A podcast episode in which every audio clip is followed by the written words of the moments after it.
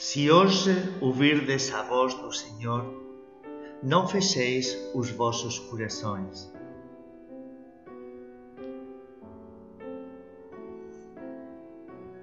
Em nome do Pai, do Filho e do Espírito Santo. Amém. O Evangelho que vamos meditar neste dia de hoje está em Mateus 12, do 38 ao 42.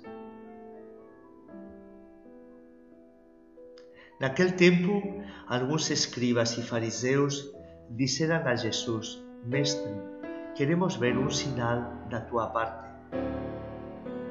Mas Jesus respondeu-lhes: Esta geração perversa e infiel pretende um sinal, mas nenhum sinal lhe será dado, senão o sinal do profeta Jonas. Assim como Jonas esteve três dias e três noites no ventre da baleia, assim o Filho do Homem estará três dias e três noites no seio da terra.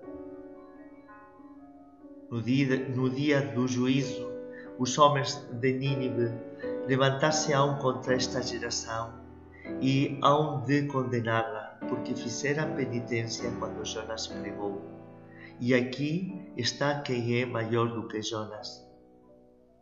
No dia do juízo, a rainha do sul erguer-se-á com esta geração e há de condená-la, porque veio dos confins da terra para ouvir a sabedoria de Salomão. E aqui está quem é maior de que, de que Salomão.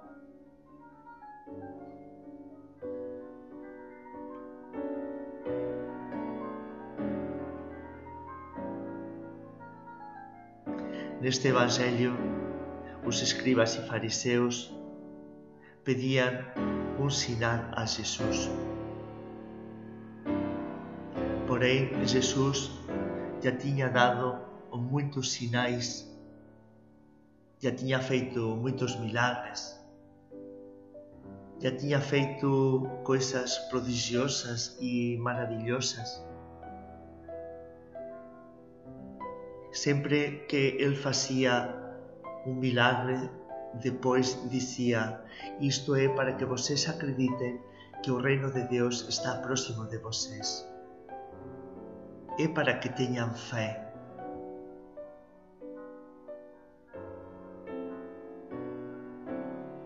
Mas aqueles escribas e fariseus que já tinham visto muitos sinais não conseguiam acreditar em Jesus e ainda, e ainda lhe pediam outros mais.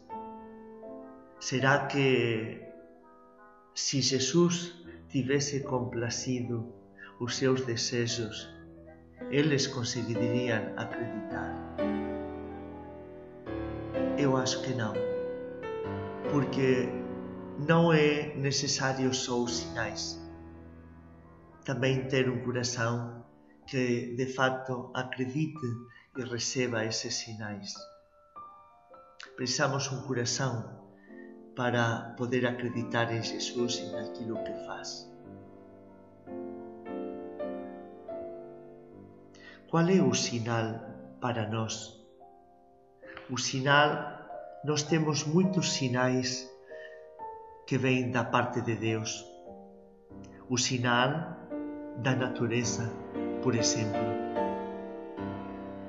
Natureza é um sinal, é uma linguagem que nos fala desse amor de Deus tão grande que criou este mundo maravilhoso e magnífico para nós. Outro sinal é o homem, que é o, o rei da criação. Ele nos fez quase semelhantes a Ele. Nos deu consciência, nos deu liberdade, nos deu capacidade de amar. Toda a história de salvação é um sinal também de Deus. Jesus é o grande sinal da parte de Deus. Tanto amou Deus ao mundo que Ele entregou o seu Filho para que nele pudéssemos ver a profundidade, a altura, a largura do amor de Deus que excede todo conhecimento Para nós, Jesus é o grande sinal de Deus, a sua vida, a sua atitude, a sua presença no meio de nós e esse amor que vai até o extremo para demonstrar-nos o quanto somos preciosos aos seus olhos. Que sinal poderíamos pedir a Deus do seu amor e predileção por nós mais maravilhosa? Nós não, podemos, não pedimos sinais, mas por se isto fosse ainda pouco, Jesus provoca muitas vidas que se consagran a Él, que se entregan, vidas simples o importantes, vidas que entregan y contagian y transmiten ese amor de Él para todos nós. Son esos santos, esas persoas como nós que entregaran a súa vida como sinal de, desa presença e dese amor de Jesús entregado até o fin.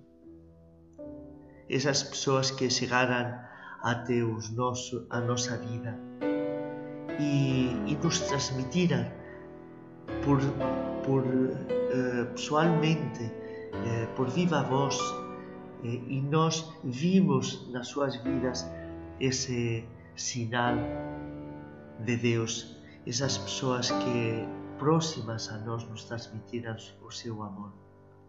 Esses também são sinais. Que sinais podemos pedir-te a ti, Deus, que nos deste tantos e tão maravilhosos. Mas agora o que gostaria de pedir-te, Jesus, como uma graça muito especial para este dia de é que tenhamos o coração disponível para descodificar todos esses sinais. Que tenhamos essa sensibilidade de enchernos de alegria e de agradecimento por tudo quanto tens feito até este momento presente e que nos manifesta o teu amor por nós. A Verbundei, a família Verbundei, é um sinal do seu amor para este mundo. Tu e eu somos sinais de amor para este mundo.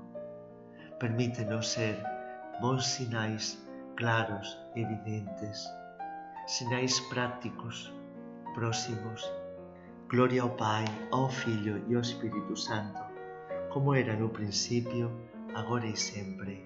Amém.